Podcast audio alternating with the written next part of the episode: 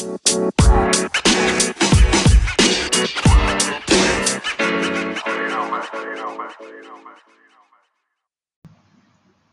una vieja historia que hace muchísimos años, en lo más profundo de la selva del Ecuador, vivía un sapo diferente a los demás sapos del mundo porque tenía una peculiaridad.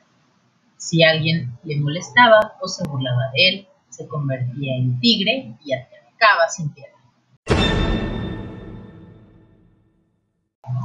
Tan solo algunos ancianos afirmaban haberlo visto cuando eran niños, así que para la mayoría de los indígenas de los poblados cercanos al Amazonas, el extraño animal era como un ser de leyenda que se ocultaba en la jungla. Eso sí, sabían que existía porque a veces, amparado por la noche, cantaba a grito pelado desde su escondite.